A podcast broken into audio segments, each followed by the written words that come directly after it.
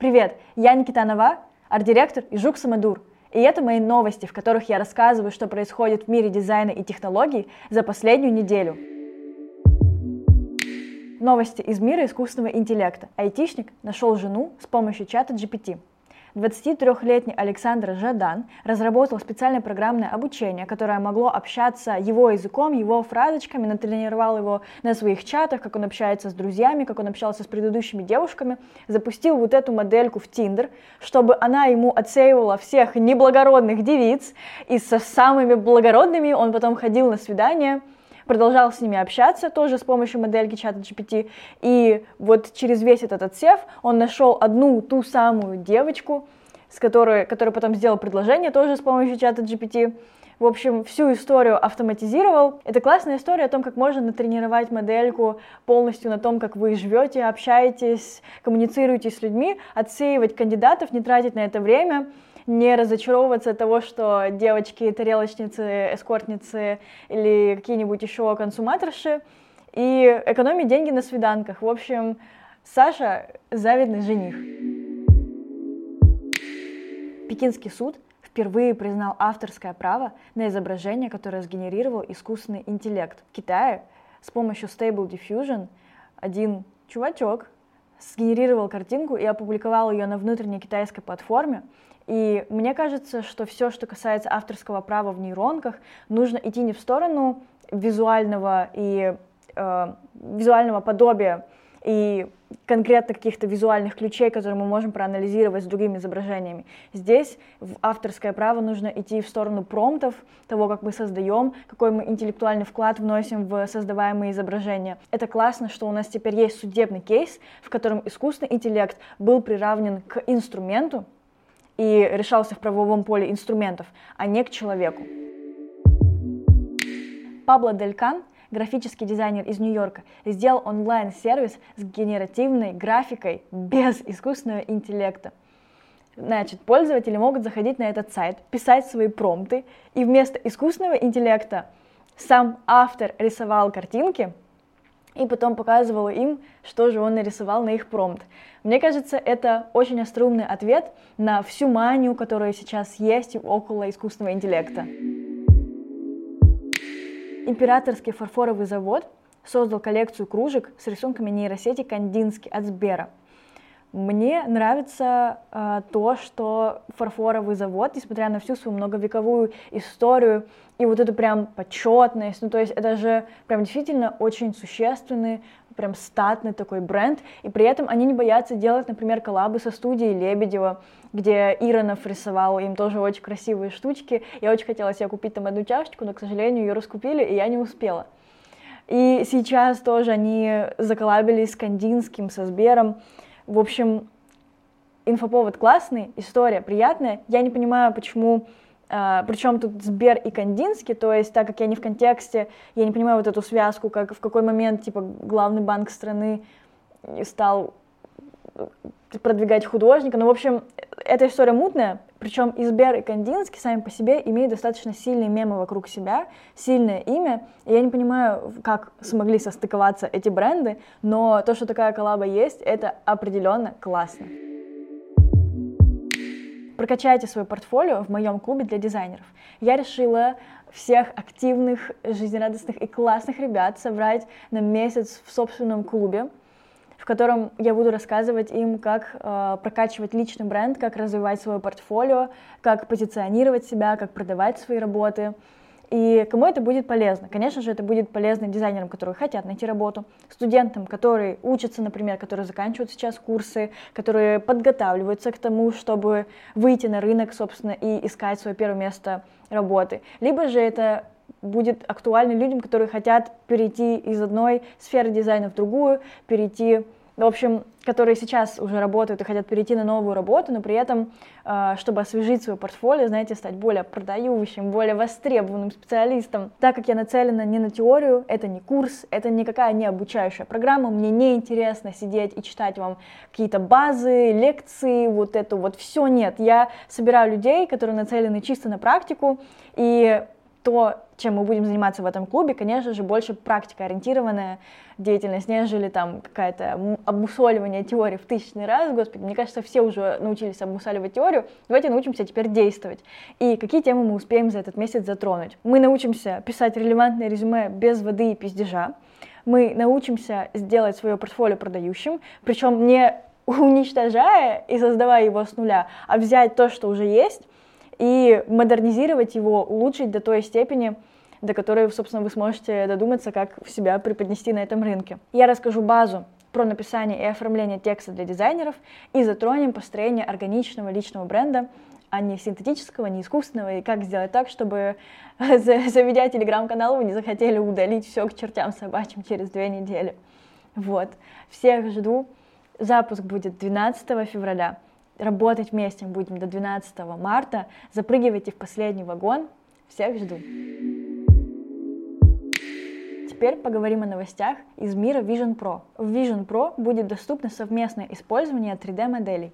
Zoom совместно с Apple разработают для своих созвонов такую систему, в которой можно будет делиться 3D-файлами и вместе с вашими коллегами э, на созвоне, если у них тоже Vision Pro, использовать одну и ту же 3D-модель Э, вместе ее как-то анализировать, исследовать, смотреть, дорабатывать.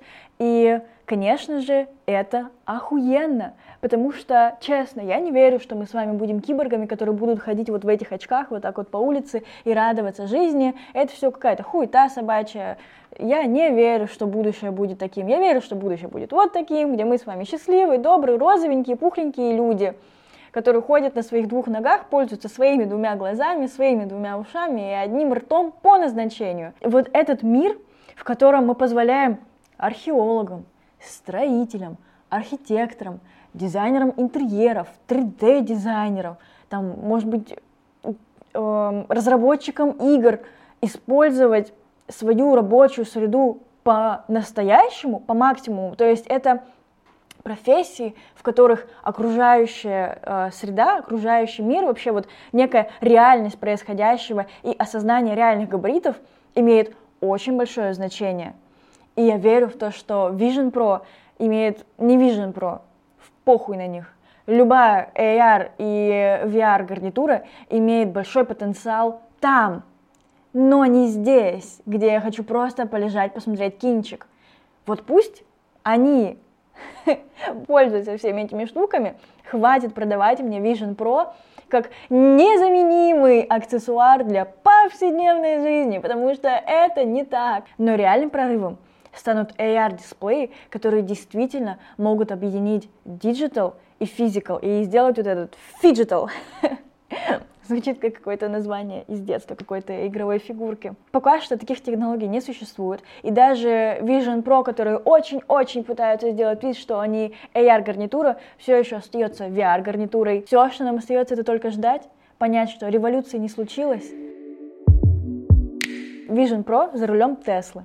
Счастливый обладатель Vision Pro и, видимо, счастливый обладатель Теслы решил проверить, э, как эти два Чучундрика будут работать вместе с друг с другом, сел э, в Теслу, включил автопилот и поехал э, за рулем, собственно, в Vision Pro. Тут-то его и поймали гайцы, потому что нельзя использовать никакую гарнитуру за рулем по законам Америки. Я думаю, так примерно по законам всех стран в этом мире.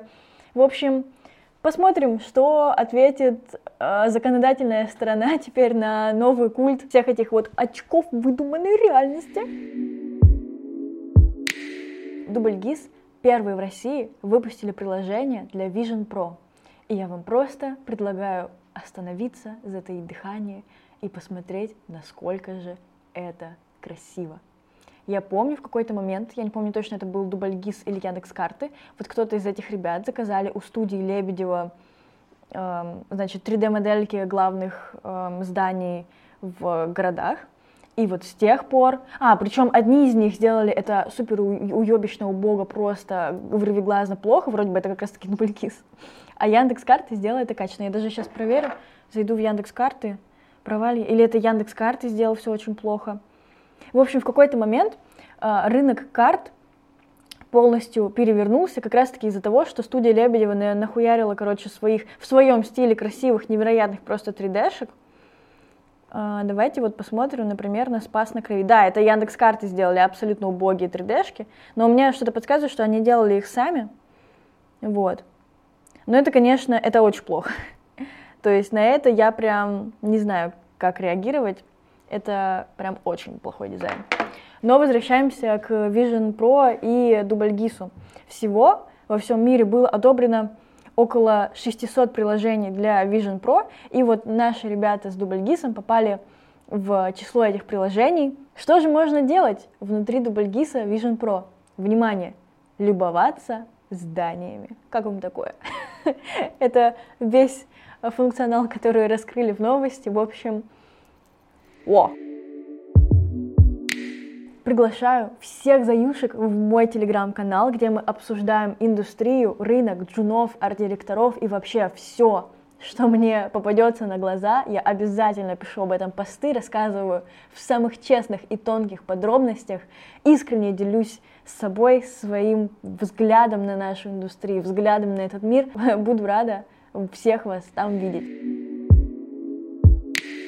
А теперь переходим к новостям из мира ребрендинга. И вот хотелось мне сказать, что самым громким ребрендингом стал Uber, но нет, это просто глобальный крупный ребрендинг, да, это важное событие, но действительно ли оно громкое?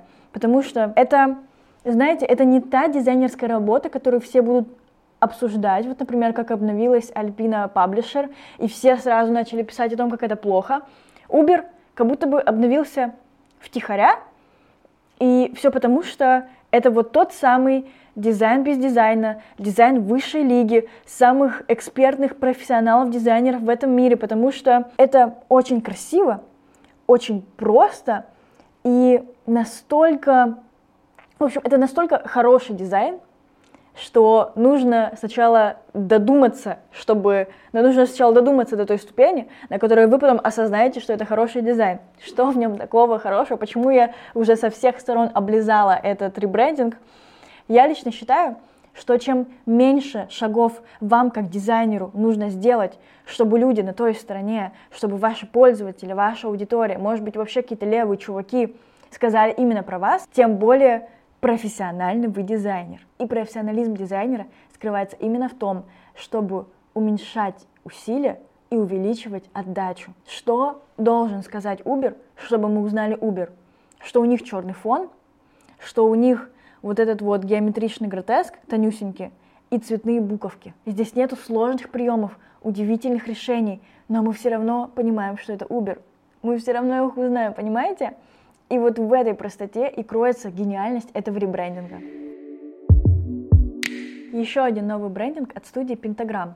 Здесь, мне уже кажется, эта работа не настолько гениальная, потому что сначала нам показывают интересную и масштабируемую систему, потом нам показывают, значит, носители плакатики, в которых вообще не используется система, куда-то она пошла нахуй, видимо, покурить куда-то.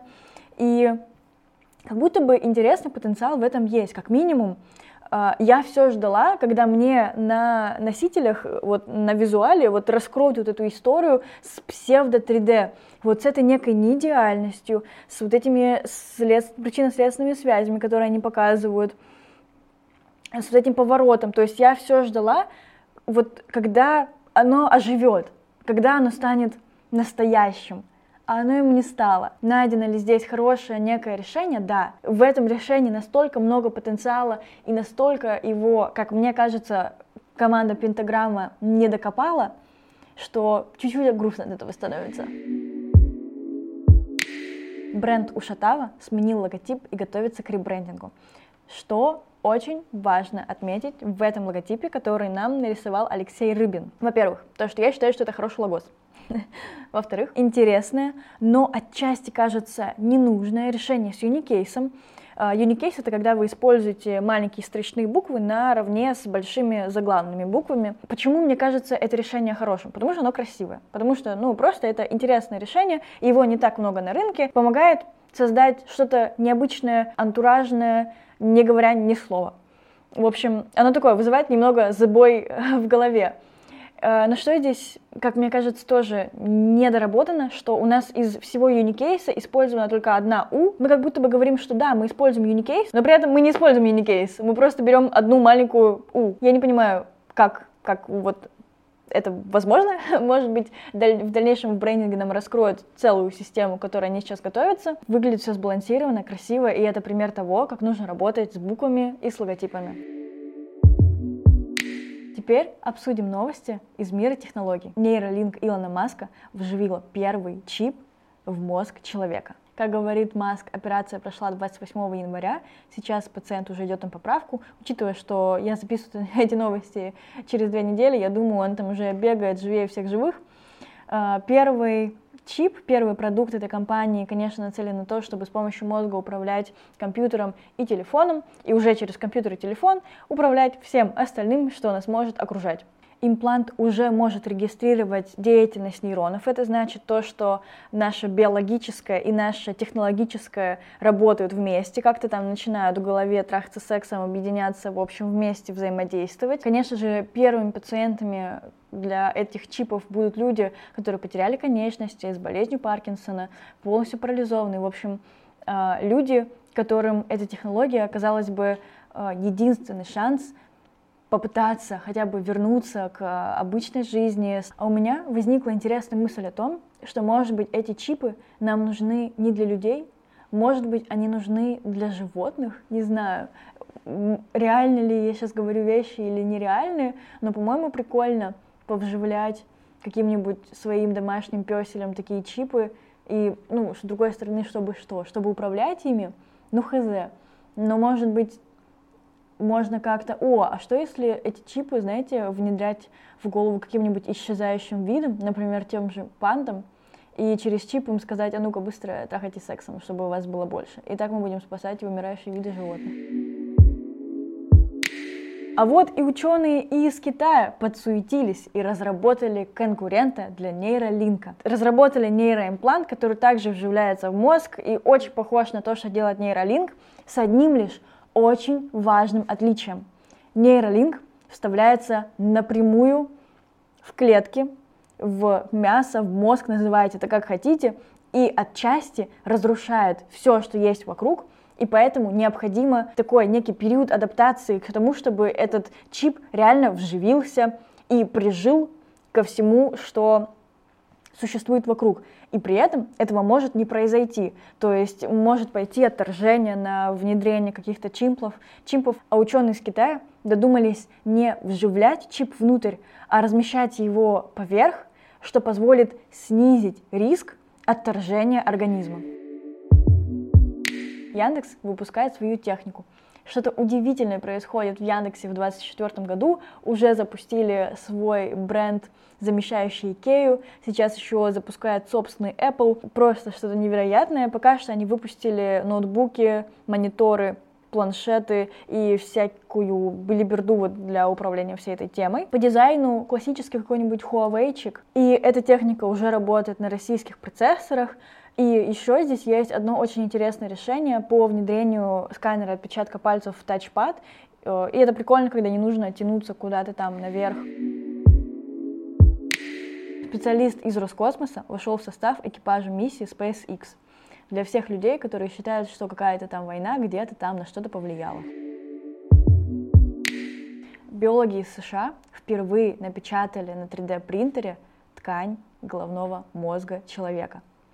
Это удивительная, новейшая технология по размещению клеток. Уже проводятся эксперименты. Новую напечатанную ткань положили с старой, так сказать, ну, с этой вот грязной вашей человеческой, фу, господи. Ну, в общем, их положили как-то там рядом в каких-то специальных условиях лабораторных.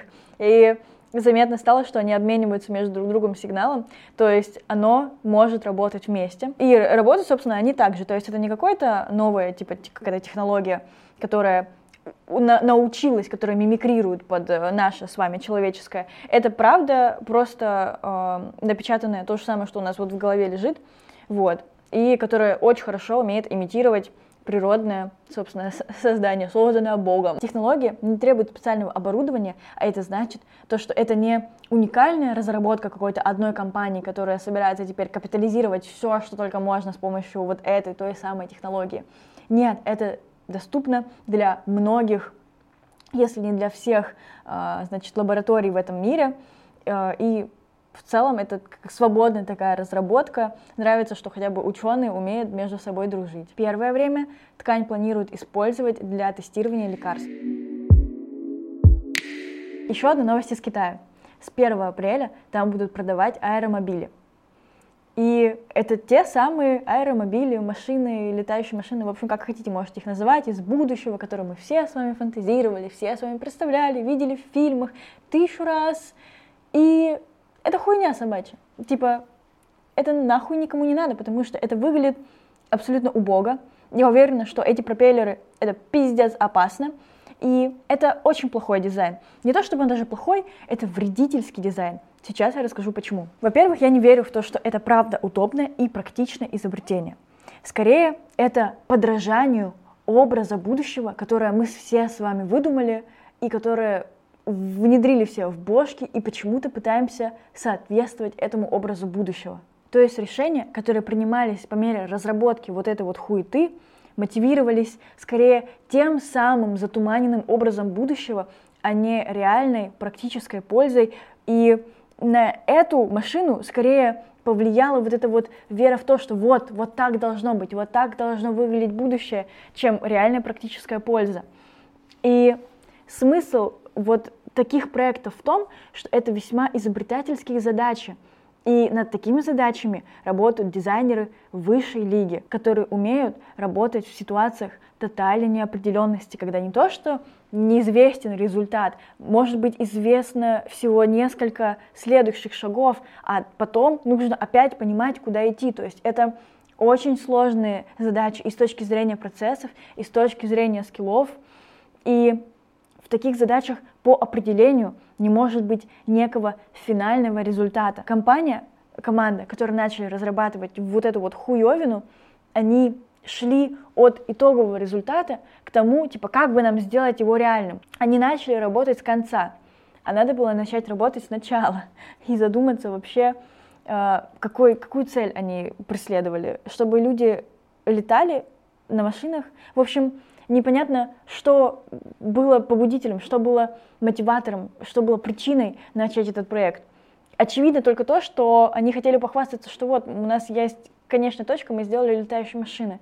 Но для чего? И для таких изобретательских задач, для ситуаций полной неопределенности очень вредно, когда команды начинают двигать идеализированные образы, представления и идеи. Атом обновил дизайн своего будущего электромобиля. И здесь мы все с вами выдохнули и вспомнили, что в России не умеют дизайнить машины. Переходим к блоку новостей просто для души. Подписчик приложил мистеру Бисту реализовать самую амбициозную идею в истории. Возможно, нас ждет новое шоу Трумана. В Сеуле построят самое высокое в мире колесо обозрения – его спроектировала голландская фирма, и на самом деле, когда я его увидела, я бы даже не сказала, что это голландцы. То есть это вполне себе такой корейский, э, азиатский дизайн, какой-то вот Сингапур, что-то вот такое, Заха Хадид, вот все в ту историю. Я даже не знала, что голландцы так умеют делать. Э, красиво ли это, сказать сложно, потому что архитектура все-таки очень сильно нацелена на культурный э, контекст и на визуальную среду, в котором бы э, это, собственно, сооружение находилось в Москве это был бы, конечно, тотальный пиздец. То есть Москва, она не такая. Но Сеул, он вполне такой. И даже вот на общем ландшафте все это смотрится вполне секси, однородно, красиво. Лайк. И последняя новость на сегодня. Лего выпустит распределяющую шляпу. Она разговаривает, издает 31 звук я уверена, что там есть э, Гриффиндор, Слизерин. Блин, это вообще будет очень классно, если так теперь можно будет играть с этой шляпой. Также там есть маленькая фигурка Поттера. И на самом деле, Лего это же вообще лютая тема. Лего это разъеб. Короче, рассказываю историю. Как-то я хотела провести э, очень мило, классно и по-домашнему выходные. И я такая, я закажу нам Лего, позову друзей, и мы будем вместе собирать Лего. Потому что это стоит, ну, гроши. В Питере был прокат Лего. Он стоил типа тысячу рублей за любой набор на день. И мне кажется, что уже даже сходить в кино стоит дороже. То есть я смотрела там билеты в кино в последний раз, около там двух тысяч или что-то такое. Самое дешевое, что я помню, это 500 рублей за одно кресло. Вот, но в кино вы еще как-то добираетесь, в кино вы еще что-то едите. В общем, типа, я хочу сказать про то, что э, уже собрать лего и заняться чем-то таким в компании друзей, с партнером или даже в одиночку, это как будто классная альтернатива всем остальным видам хобби по типу сходить в кино, в рестик, там, прогуляться в парке. Тот прокат закрылся. Я очень грущу из-за этого, потому что у нас больше нету в Питере прокатов Лего, и я, видимо, сосухуй со своей идеей. Но в целом Лего — это же разъеб. Вот, я не понимаю, почему все еще никто не делает прокаты Лего. я буду вашим постоянным клиентом. Вы просто вы вдумайтесь, вы сидите и собираете лего. Ладно, все, это, это мои какие-то уже влажные фантазии. Лего топ. Я обожаю лего. Я же не просто обожаю лего. Я люблю лего и люблю не владеть лего, потому что владеть лего это самая тупая ебанина вообще, которая может быть в этом мире. Вы собрали одну какую-то фигурку, и она у вас либо стоит и пылится, либо в разобранном виде мешается. В общем, ну, это какой-то кал. А вот э, как процесс, как, некое, как некий entertainment, я, yeah, это прикольная идея, как можно провести время. Это были все новости на сегодня, которыми я хотела поделиться с вами за первую неделю февраля. Если вам понравилось это видео, отблагодарите меня лайком, подписывайтесь на этот YouTube канал, подписывайтесь на мой охуенный телеграм канал. Всех жду. Пока!